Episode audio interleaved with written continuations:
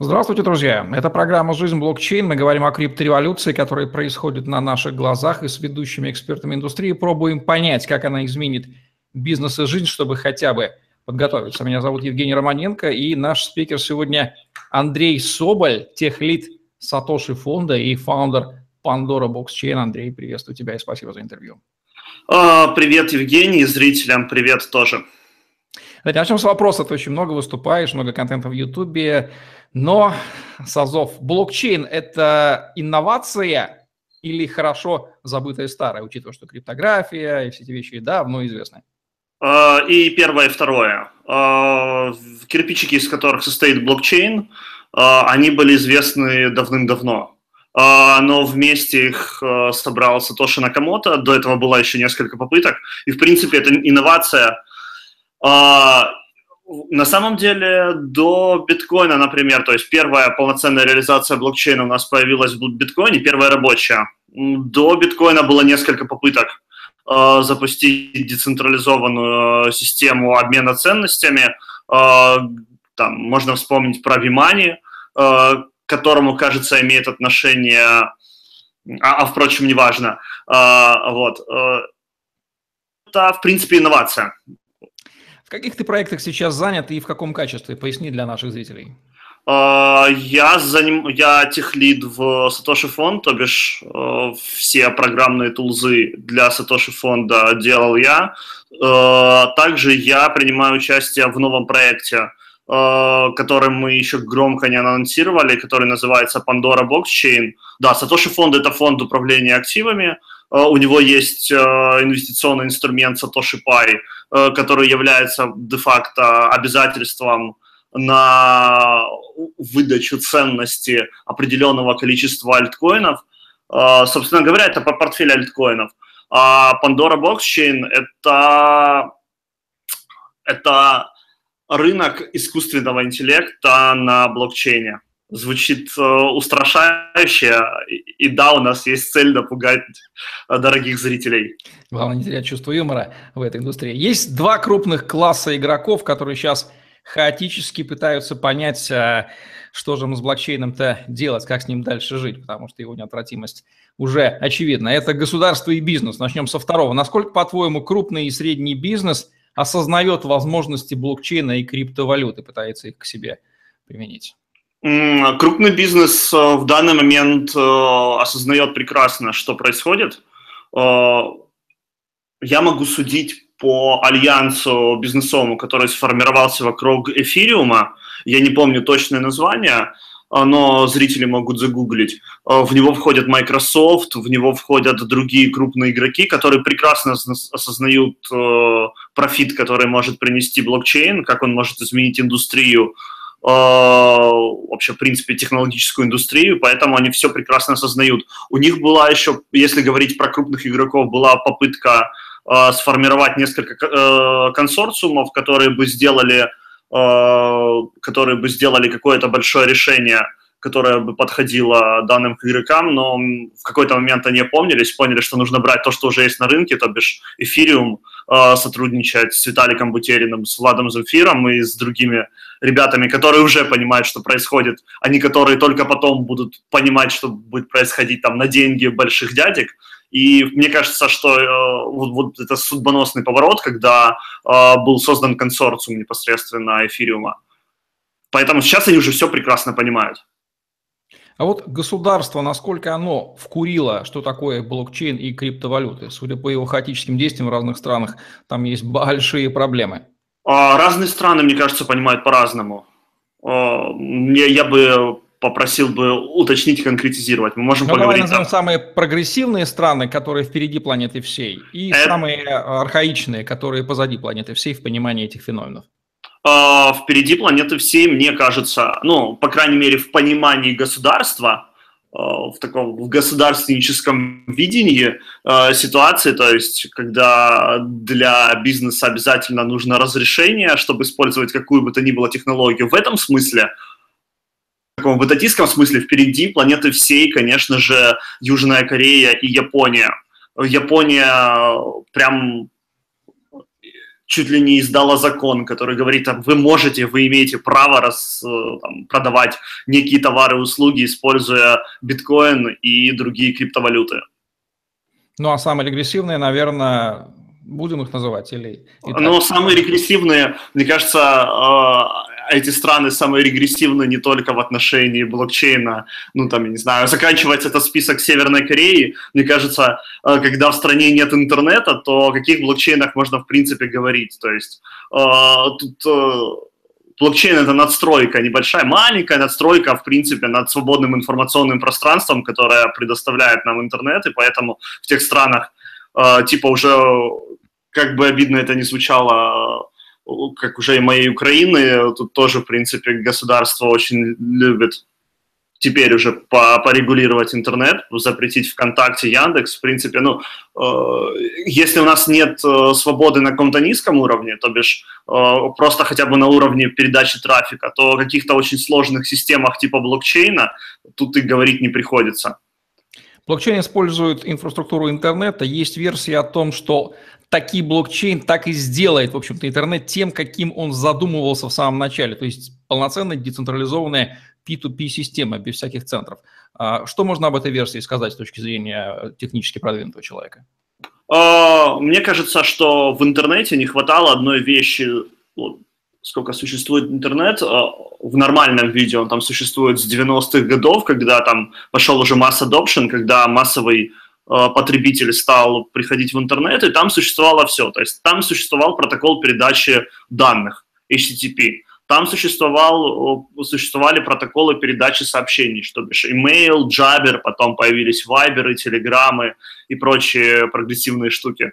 Там существовали возможности для передачи голоса, то бишь MP3, эм а также сервисы для voice call то бишь, которые сейчас превратились там в Viber, в Hangout, с помощью которого мы говорим.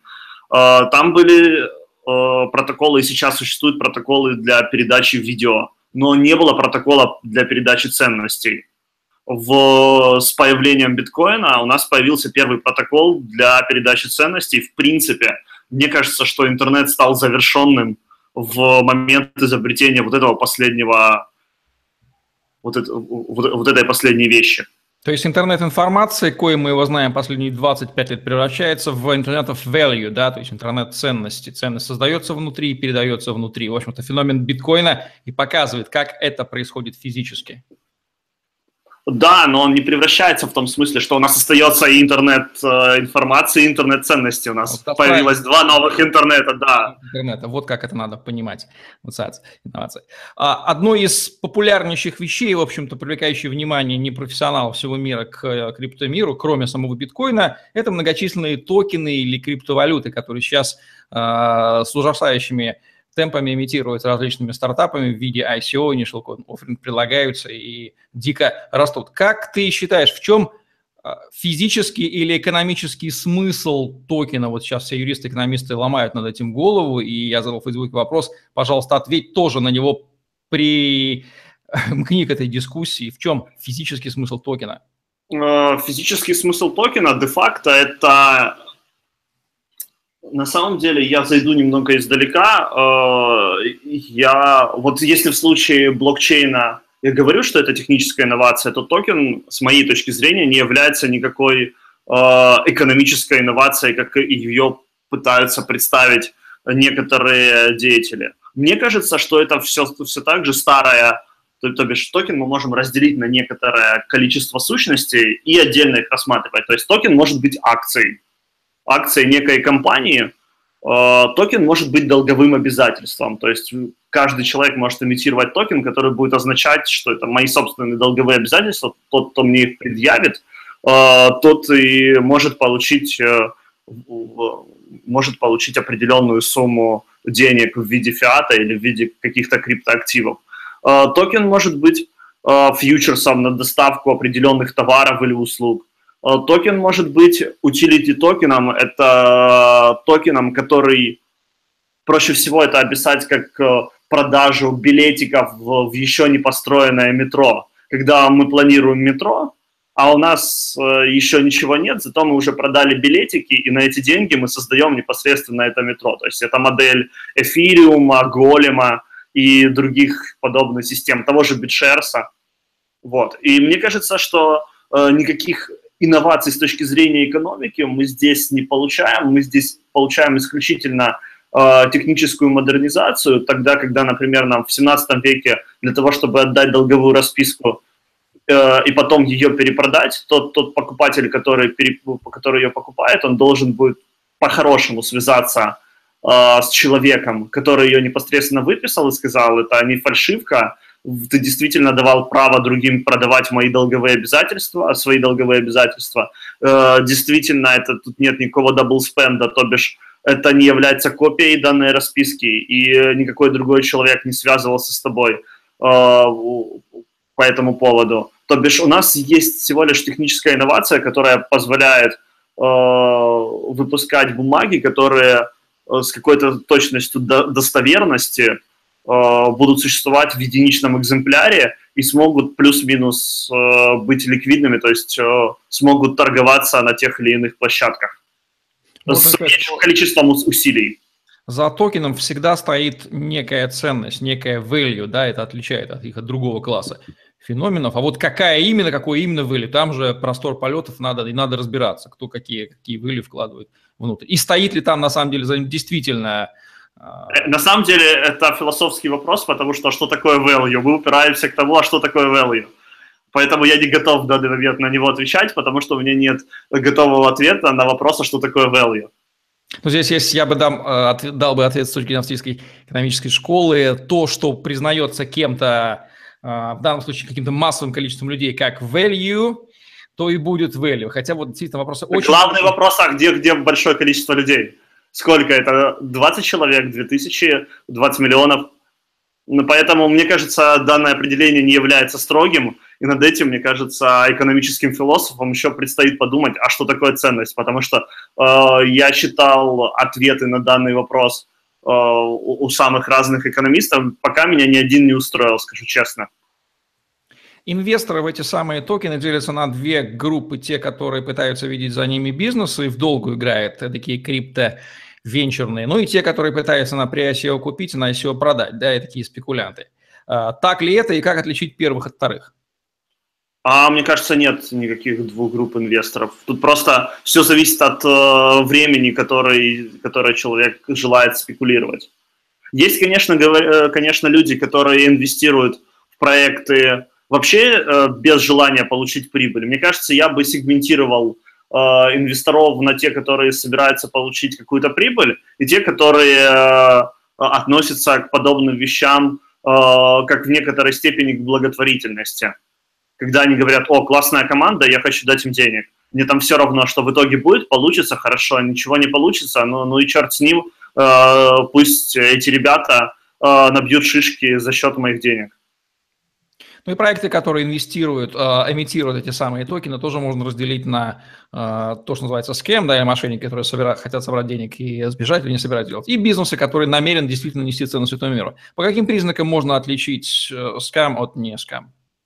В конечном итоге у нас есть какой-то набор критериев, которые говорят, что вот смотрите, если, например, у нас есть white paper, то с большей долей вероятности это не скам. Но с другой стороны, у нас есть прекрасный проект Waves, и когда Саша, выход... Саша Иванов выводил его на ICO, у него не было бумаги. И Сатоши фонд по этим причинам не проинвестировал в проект Саши Иванова, потому что у него не было white paper. Хотя э, э, сейчас это один из ключевых проектов, там один из 10-20 ключевых проектов криптоиндустрии, но у Саши Иванова не было бумаги. Вот, и поэтому любые критерии, которые могут быть придуманы, они, из них, в них могут быть э, исключения из правил. Это был дисклеймер. А теперь непосредственно. Нам нужна бумага обязательно. Ну, нам желательно, чтобы была бумага. Нам необходимо посмотреть на команду, посмотреть на историю, откуда эти ребята пришли. Если эти ребята пришли, условно говоря, из э, разработки, там, не знаю, веб-девелопмента, и они превращаются теперь в крипто-девелоперов, ну, это, в принципе, там, можно им доверять. Если там пришли ребята, которые работали в институционализированных биржах, и тут они хотят построить криптовалютную биржу, ну, наверное, э, наверное, есть какая-то репутация у этих ребят э, внутри уже существовавших финансовых институций, возможно, мы можем им доверять. Может быть, э, один из фаундеров пришел там, не знаю, из сферы недвижимости, он хочет построить там рынок недвижимости на блокчейне. Нам тогда это дает больше доверия. Если оказывается, что мы гуглим, и оказывается, что фаундеры участвовали в всяких, во всяких пирамидах типа МММ, то, мне кажется, это звоночек. Теперь э, непосредственно про технические реализации. Нужно непосредственно смотреть, насколько фантастическим э, продукт является продукт, который хотят предоставить э, обозрение рынку фаундера. Если э, там огромное количество базвордов, э, где есть там Internet of Things и э, там, не знаю, и, там, ну, все вот эти теги, которые любит употреблять э, господин Герман Греф, если фаундеры сыпят таким количеством тегов, то я бы, наверное, им денег не дал. Вот. И о, какие еще могут быть критерии? Еще очень важный критерий – это escrow, наличие в случае ICO, наличие escrow. Если у проекта э, нет escrow, то бишь людей, которые э, отвечают за то, э, а, они держат деньги до тех пор, пока не будет выполнена определенная, не выполнена определенная стадия на родмепе, они ответственны за сохранность этих денег. Если деньги непосредственно достаются команде сразу все, то с большой долей вероятности они будут потрачены на яхты, а не на реализацию продукта. Какие отрасли точно изменит, что уже очевидно, прям вот блокчейн и криптовалюта до 2020 года, можно сказать? А, мне кажется, э, конечно же, я бы со стопроцентной долей вероятностью сказал бы, что это финтех. Остальные отрасли я не уверен, э, потому что для этого, для того, чтобы э, внедрять блокчейн в, во все сферы экономики, пока у нас не, недостаточно опыта, недостаточно набитых шишек, в том смысле, что в том смысле, что нет еще хороших пилотов, то бишь. У нас есть хорошие пилоты, э, пилоты в смысле первые проекты в мире финтеха, потому что в том или ином виде там биткоин, его конкуренты Litecoin, Dash, э, они в принципе реализуют э, те задачи, которые они перед собой поставили, поставили. То бишь быть просто монетой, быть просто валютой. Они, в принципе, уже это научились делать, осталось научиться это добро масштабировать, и тогда и Э, как он подавать покупателю в удобоваримом виде, чтобы покупатель не пугался от количества новых терминов, от количества новых слов, от количества новых э, штук, которые он должен понять до того, как включиться в эту экосистему. Вот. Мне кажется, что с пессимистичной точки зрения изменится только финтех. Ну а что можно сказать о том, что блокчейн сделает с нашим миром в ближайшие лет 30, как он его изменит? Ой, это сложный вопрос. Я бы, пожалуй, еще бы ответил на прошлый вопрос. Я, я подумал, мне кажется, что венчурную индустрию блокчейн уже изменил.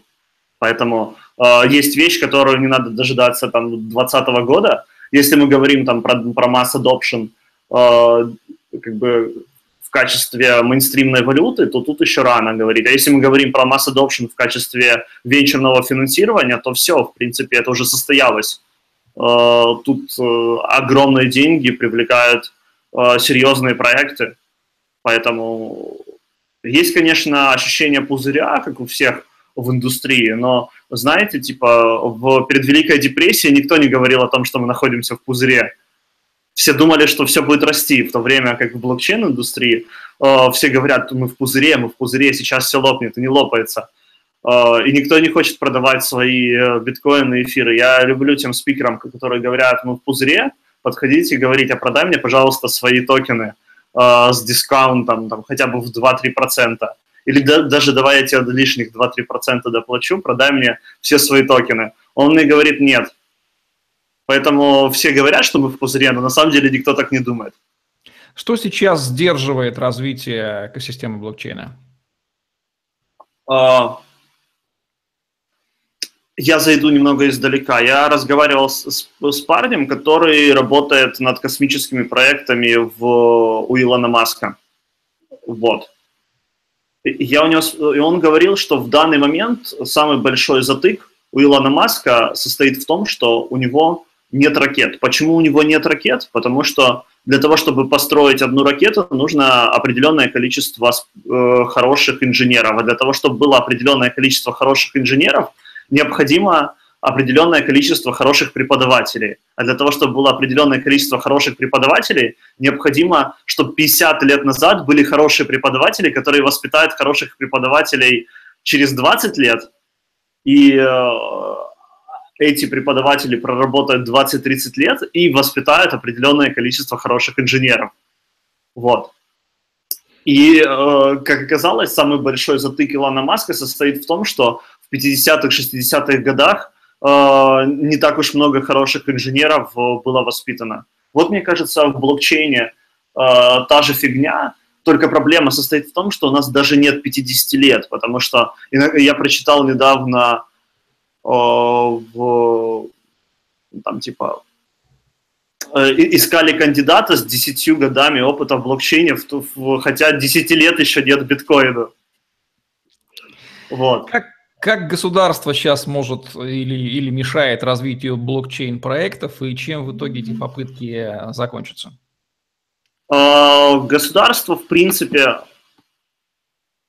мешает тем, что оно просто пугает пресс-релизами типа сека, не говоря, каким образом оно вообще в принципе будет реагировать. Но если мы говорим про а, государство Соединенных Штатов, которое сейчас больше всего имеет влияние на криптоэкономику, потому что любой человек, который вступает в какие-либо инвестиционные финансовые предложения с паспортом США, с любыми другими субъектами, он, в принципе, автоматически дает возможность э, институциям Соединенных Штатов вмешаться в этот процесс. И поэтому де-факто сейчас они одни из самых влиятельных регуляторов, вообще один из самых влиятельных игроков на рынке блокчейна. Вот тот факт, что они просто пугают, не давая никаких разъяснений, не говоря о том, как они будут поступать э, в тех или иных случаях, и не создавая какие-то удобоваримые для рынка прецеденты регулирования, просто самим отсутствием Э, какой-то внятной позиции, они максимально сильно мешают развиваться индустрии.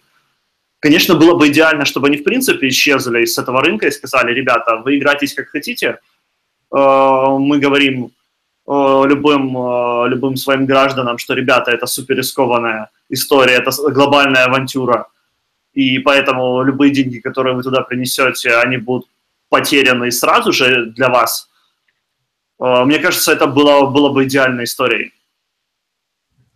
Блокчейн и криптовалюты привлекают внимание в первую очередь. Это не является секретом сторонников экономической свободы, либертарианцев, анархокапиталистов. Почему так, на твой взгляд? А потому что это инструмент избавления от центрального банка. Э, всем известно, что э, австрийцы, криптоанархисты и прочие маргиналы терпеть не могут центральный банк. Они считают, что это мошенники, которые печатают поддельные деньги, э, э, используя инструменты, скрытые инструменты эмиссии, да, и не только скрытые, порой, порой даже вполне открытые. Вот. И это просто типа способ э, не, не попадаться в, на удочку мошенников, которыми, которых считают либертарианцы э, глав центральных банков. А может ли в перспективе блокчейн в принципе уничтожить государство и центральный банк? А, государство это отдельный вопрос, а центральный банк вполне, вполне. Потому что, ну, мне кажется, что в момент, когда у нас будет огромное количество частных денег, а в принципе блокчейн это идеальный способ имитирования частных, имитировать частные деньги, то э, центральный банк просто обнаружит, что у него нет никакого влияния, он не может просто все это запретить, потому что становится вся экономика и поэтому ему придется разве что самораспуститься, ну или остаться декоративным, э, декоративным органом типа британской королевы. Может ли получиться так, что государство и институты своими невежественными топорными действиями лишь поспособствуют привлечению внимания и росту популярности блокчейна и криптовалют. То есть, так они в некоторых странах они именно так и поступают. В некоторых странах, где привычки соблюдать закон не так уж устоялись, например, в Индии, и власти начали вводить так называемые cashless экономи, когда и просто из банкоматов исчезла наличка. А, по-моему, очевидно, что в Индии значительная часть э, транзакций э, э это серые схемы, серая экономика. Э, Поэтому люди просто, не обнаружив налички в своих банкоматах, начали использовать криптовалюту, и в Индии а, полгода назад курс на биткоин был выше, чем в среднем на мировом рынке, там на процентов на 20, на 30 в разные, в разные дни по-разному, но у меня некоторые знакомые перед полетом в Индию меняли доллары на биткоины для того, чтобы биткоины дороже продать за местную валюту, и таким образом еще Э, еще немножко поарбитражить и добавить себе лишних денег на свой собственный отпуск. Как блокчейн может помочь свободе интернета и защите ее от действий государств, недостатки которых мы в последние год или два даже не испытываем проблем? Важно понимать, что блокчейн – это протокол верхнего уровня, очень высокого уровня. И поэтому, если у нас есть проблемы с э, трафиком на протоколах низкого уровня, э, то тут блокчейн никак не поможет. То есть, условно говоря, а в конечном итоге, если у нас нет проводов, по которым мы можем связаться с внешним интернетом, э, и мы находимся в состоянии такой в Северной Корее, когда у нас просто нет доступа к внешнему интернету, в этом смысле блокчейн тут вообще никак не поможет. И то есть, как бы, это не волшебная технология, которая поможет нам проложить провода. То есть свобода а, интернета является определяющим фундаментом да, для развития блокчейна. И блокчейн да, а не наоборот. Но есть вещи, которые есть некоторые вещи, в котором блокчейн может поспособствовать. Например, э, децентрализованный реестр доменных имен. Я так понимаю, если я не ошибаюсь, то у, в результате спецоперации у BTC э, ФБР забрала домен. А, мне кажется, что непосредственно на этом поле можно спокойно играть и создать систему децентрализованных а, доменных имен, в которых у государства просто не будет возможности забрать домен. Украинские власти повторяют глупости российской в попытках контролировать интернет и блокировать ресурсы. Архаичный мир в 21 веке, тем не менее, такова реальность, к сожалению. Как оцениваешь уровень свободы интернета в обоих странах? Ну, вы, конечно, немножко впереди, как бы это грустно не звучало, потому что у нас хотя бы э, никто не декларирует э, запрет пользования VPN-ами э, и другими штуками для обхода блокировок. Более того, некоторые официальные лица говорили, а что вы паритесь, ребята, у вас же есть VPN. Прям так и говорят, чего вы волнуетесь по поводу закрытия ВКонтактика и Одноклассников, вы можете спокойно пользоваться VPN-ами. VPN-ами вам никто пользоваться не разрешает. Ну, как минимум, тут такая риторика звучит. В случае России, я так понимаю, что это вопрос времени, когда э, запрет пользования VPN-ами де юра будет перерастать в какие-то конкретные шаги э, с, с уже с запретом де-факто, то бишь с прецедентами. Также сколько времени просидел в России в СИЗО математик, который поставил выходную Тору нод, э, фу, ноду Тора. Он, по-моему, значительное время э, просидел в СИЗО э, без э, фактического преступления, какого бы то ни было, э, там, э, с, какой бы точки зрения не смотреть на этот процесс. Что собой сейчас представляет блокчейн-сообщество Украины и чем оно отличается от блокчейн-сообществ в других постсоветских странах? Понятно, что все они общаются, границ нет. Тем не менее, что здесь можно сказать?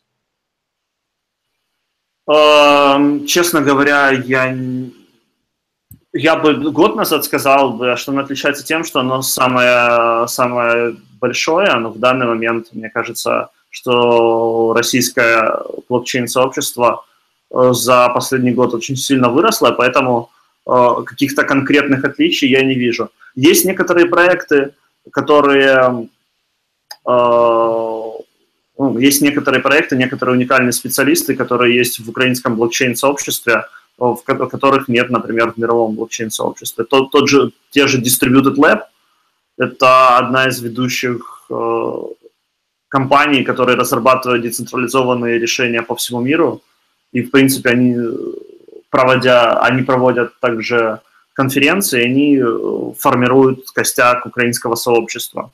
Вот. Э, Павел Кравченко, один из уникальных специалистов, он работал в Stellar, достаточно известная криптовалюта, и он по большому счету воспитал во многом украинское блокчейн-сообщество. Есть еще определенный набор видных деятелей, у которых есть определенные уникальные скиллы. Например, Алексей Матьясевич, э, один из белых хакеров, который э, помог спасти определенную часть ликвидности э, от черных хакеров во время взлома парити. Вот он, я считаю его одним из самых крутых разработчиков смарт-контрактов в принципе в мире. Ну, есть также в Харькове Роман Олейников – человек, который работает в VOHK э, и разрабатывает алгоритм консенсуса для э, нового проекта Кардана Хоскинсона. Он рассказывал очень вдохнов... вдохновленно про э, алгоритм консенсуса, который называется Ouroboros. Я, кстати говоря, всем советую почитать бумагу, потому что там все очень интересно. Э, ребята изобрели э, действительно настоящий рандом, и я прям, я был поражен, поражен гибкостью ума. Вообще понятие государств и границ – это не является ли оно таким понятием 20 века, плохо понимаемым человеком, живущим в криптомире, мыслящим этими категориями? И как вот эти два мира вообще пересекаются между собой? Это же банальные транзакционные издержки, совершенно ненужные. В криптомире же границ не существует и быть не может.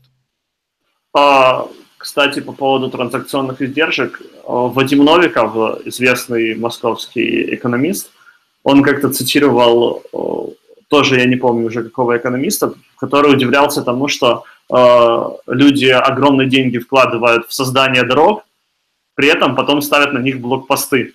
Это дороги строят для того, чтобы груз ходил быстрее, а потом ставят на них блокпосты для того, чтобы э, груз ходил медленнее.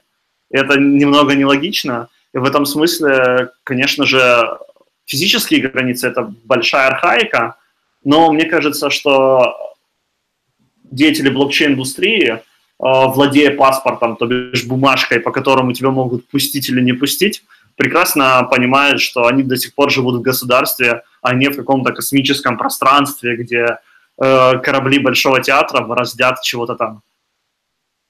В современной ситуации достаточно просто не делать глупостей в блокчейн-мире, и уже становишься эдаким, ну, по крайней мере, что ли, лояльным или даже пионером, я сейчас про государство. В Беларуси недавно порадовал таким, а, такой прогрессией в области, так сказать, кастрированного блокчейна, выражусь так. На этом фоне, как ты считаешь, есть ли у Украины шансы стать эдакой блокчейн-долиной а-ля Silicon Valley, да, на постсоветском пространстве из-за, в принципе, больше относительной свободы и э, отсутствия, хотя, как мы сейчас видим, не совсем отсутствия архаичных и деструктивных действий со стороны authorities? А, я бы сказал бы, что пять лет, ну, пять, какой пять лет, пять месяцев даже назад, я бы, возможно, сказал, что у Украины есть шанс здесь. Но все инициативы, которые зарождались в 2014, 2015, 2016 году, которые связаны и с блокчейном в том числе, то бишь э, децентрализованный аукцион по продаже государственного имущества на блокчейне, который делал Лаша Антадзе, они ушли в песок, и в данный момент Лаша занимается внедрением того же самого решения э, уже на коммерческой основе э, для частных лиц. Э, и государство совершенно не заинтересовано оказалось в его решении. Недавно был подписан меморандум с Bitfury, но мне кажется, что на уровне меморандума это все и закончится. Поэтому декларативно украинские власти, хотел сказать Украина, но это к Украине не имеет никакого отношения, украинские власти э, пытаются э, сделать вид, что они собираются внедрять какие-то прогрессивные технологии, но в какой-то момент я перестал им верить в этом плане. Может ли теоретически в перспективе любая централизованная структура в старом мире, будем так его называть, заменена децентрализованной блокчейн-версией? А, теоретически да. На практике нам нужно посмотреть, как это будет работать. Смарт-контракты, какие инновации они привносят в традиционный, не хочется мне это слово обеляющее, а с хорошей коннотацией, хочется какой-то такой термин придумать,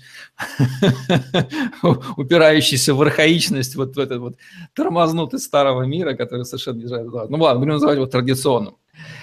Что смарт-контракты с ним делают? Как ни странно, вот, вот смарт-контракты – это вещь, которая может, в принципе, э, превратить любые централизованные структуры возможно, любые децентрализованные, потому что нам нужно будет смотреть на эффективность. Потому что чисто теоретически можно реализовать что угодно, но нужно смотреть, что, что там будет по деньгам, будет ли дебет с кредитом сходиться. Так вот, а, смарт-контракты – это вещь, которая де-факто… Что такое смарт-контракт? Это определенный алгоритм, по которому накладываются ограничения на определенную часть ликвидности.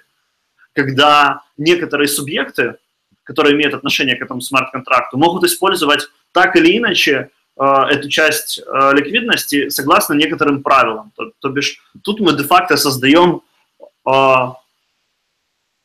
новый вид э, правовых отношений, если можно так сказать, когда у нас э, какие-то санкции и издержки, которые раньше накладывались государством, они могут быть записаны прямо в смарт-контракте, то бишь тот или иной субъект может потерять в репутации, может потерять в залоге, может потерять еще в чем-то. И таким образом во многом мы будем отходить от того, что нам необходимы будут какие-то жесткие силовые методы с использованием танков, маски-шоу, я не знаю, там э, ваша любимая СБУ приехала все в пол, э, все, всем лицом в пол, мы будем от этого потихоньку отходить, и э, у нас будет возможность прописывать правила между контрагентами, которые друг другу не доверяют, таким образом, что у них будет, им будет невыгодно друг другу обманывать. И, э, а если они друг друга обманут, то санкции будут включены автоматически, без каких-то больших кровопролитий, которые могут будут приводить там, к, большим, к большим издержкам чисто в физическом плане с точки, ну, у, у других людей. Недостаток каких компетенций технических, экономических, других, технологических или людей с каким образом мышления визионерским сейчас ис- испытывает блокчейн-индустрия? Вот какой призыв можно к ним а, сделать с экрана? Ой, это тут несколько. Это отдельная тема, про которую я очень люблю поговорить. А, первое, нам обязательно нужны люди, которые способны писать смарт-контракты как будто они пишут программное обеспечение для ядерных боеголовок или для атомных электростанций. Потому что э, никогда не знаешь, сколько людей и какого размера у тебя будет смарт-контракт, и сколько ликвидности в нем будет храниться. И любая ошибка, допущенная в нем, может, э, может э, ну, то есть принести убытки в 100 миллионов, 200 миллионов долларов, миллиард долларов. И поэтому необходимы люди, которые способны мыслить так, как будто они делают э, программное обеспечение для ядерной боеголовки. Обязательно нужны люди, которые понимают теорию игр. Э, вообще, в принципе, на постсоветском пространстве про эту науку вообще никто ничего толком не знает. Тут э, исключительно мало специалистов, которые хоть что-то понимают в теории игр. Э, эти люди очень нужны для, для тех целей, для того, чтобы создавать непосредственно кор, э, для того, чтобы создавать непосредственно кор блокчейнов, то бишь писать алгоритмы консенсуса. Если у вас в команде нет человека, который понимает э, теорию игры, вы пытаетесь написать алгоритм консенсуса, вы уже провалились. Вот, такие люди очень нужны. Очень нужно, очень нужны криптографы. Люди, которые понимают, как работает криптография в принципе – очень нужны люди, которые бы разобрались, ну тут, тут даже уже проблема не в постсоветских странах, в принципе, во всем мире очень мало специалистов, которые бы э, понимали такой новый вид э, криптографии, такой новый, новый тип э, э, криптографических решений, который называется Zero Knowledge Proof. Это то, что используется в Zcash. В Zcash отвратительная экономическая модель миссионная, но никто до сих пор не форкнул Zcash с нормальной экономической моделью по той простой причине, что э, в лучшем случае понимает, как работает Zero Knowledge Proof только создатели Zcash, а в худшем случае никто не понимает, как это работает. Вот. Собственно говоря, нам нужны правоведы. Нам нужны правоведы, которые э, описали бы, причем правоведы, э, как те, которые описывали непосредственно индустрии, что происходит на, на, на, на, на высоком уровне как бы абстракции. И э, правоведы, стендап-правоведы, если бы я так бы сказал, назвал бы, это люди, которые бы объясняли обычным людям, что вообще происходит, и как вы будете жить через 10 лет – вот. То же самое касается, касается и стендап-экономистов. Uh, вот любимая тобой мной... Расскажи подробнее. Я искал определенное количество экономистов, которые бы понимали, uh, что происходит в блокчейне. Я не нашел uh, просто... Даже из тех, кого мы с тобой знаем, из всех фамилий известных австрийцев, которых на пространстве... Разве что Такер, все, Такер. А, и... Бенджи, э, Такер, который... Э, Джеффри Такер, да? Который... Да, да, да, но, но он не... Он, он единственный, кто вообще может хоть что-то связанное рассказать про биткоин, про блокчейн. Э, есть еще, э, еще парочка людей, и все. Э, я спрашивал у Веры Кичановой, говорю, слушай, ты активнее меня следишь за происходящим в австрийской школе. Расскажи мне, есть хоть один эксперт, с именем, который бы чего-то бы говорил про блокчейн и биткоин. Она говорит, в основном на конференциях выступает молодняк и студентата, которые говорят про блокчейн и биткоин. Старички вообще не хотят в эту сторону смотреть, и мне кажется, это очень большая трагедия. Ну, справедливости ради отметим, что Павел Усанов делал как минимум две лекции, их можно найти у него на YouTube-канале для тех, кто э, следит, имя Павла Усанова, безусловно, о чем-то говорит, можно поискать, то есть он делал. Вот такие обзорные лекции, по крайней мере, ну вот э, модель стендап-экономиста, он мог бы выступить я таким таким русским э, Джеффри Такером. Мы с тобой знаем, что огромное количество людей с ататистским мировоззрением, ну, их большинство на постсоветском пространстве, они пытаются внедряться в тему блокчейна, которая по определению децентрализованная и предлагает свободомыслие. Вот нет ли у них такой неосознаваемой внутри попытки, непонимаемой ими, конструировать оксюмарон, то есть неандерталец или, говоря, коммунист пытается понять, как ему религию поставить на свой, э, на достижение своих целей. То есть попытка сконструировать противоречие безжизненное, да, и, и они этого не понимают. Как думаешь? они это не понимают. И в момент, когда, когда эти люди понимают, что вообще происходит, у них э, случается очень часто культурный шок просто. Они уходят в депрессию, начинают грустить. А вообще способен человек с ататистским мировоззрением, не желающий от него отказываться, превозносящий государство центральный банк, достичь успеха в блокчейн-индустрии? Э, вот Почему нет? Германии? Ну, есть, есть некоторые вещи, ну, то есть тут э, мы можем поговорить про достиг успеха. Что такое достичь, успеха? ну, достичь успеха? Придумать... Заработать, заработать много денег? А, понять эту технологию, эффективно применить ее для своих централизованных задач, сделать такие кастрированный, э, купированный блокчейн закрытого типа, да, что совершенно непонятно, как это будет выглядеть. Вот такие вот конструкции рождать. Ну, во-первых, он может э, это использовать, например, э, вообще, в принципе, в государстве. Государство – это же не монолитная структура, и там есть субъекты, которые друг другу не доверяют.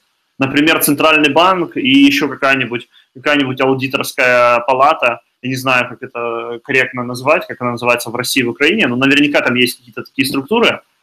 И, в принципе, перенести на блокчейн взаимоотношения между аудиторами и эмитентами э, новых денег, почему нет?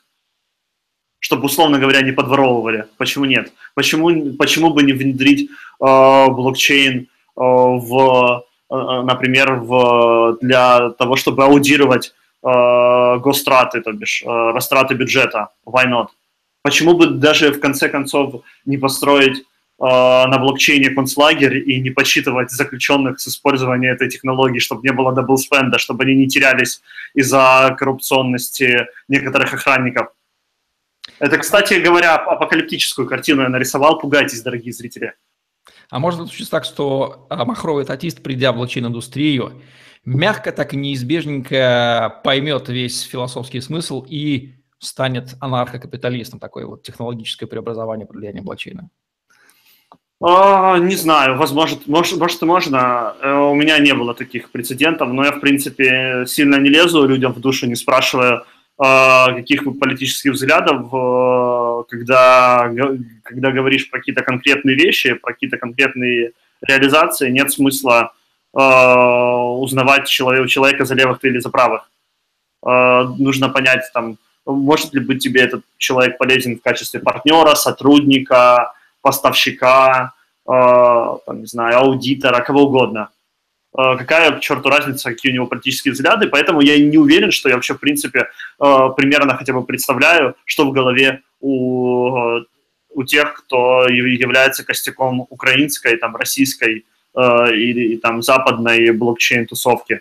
В этом смысле мои экспертные оценки, которые были пять минут назад даны, вы можете понять, что это был булшит потому что ты только сейчас для себя понял, что во многом я не знаю, на самом деле, что в голове с, с точки зрения э, там, правовых теорий, экономических теорий у, значительной части деятелей блокчейн-индустрии. Итак, блокчейн, по-твоему, аполитичен и может одинаково хорошо помочь и левым, и правым, и татистам, и либертарианцам? Ну, э, понимаете, тут, какая фигня.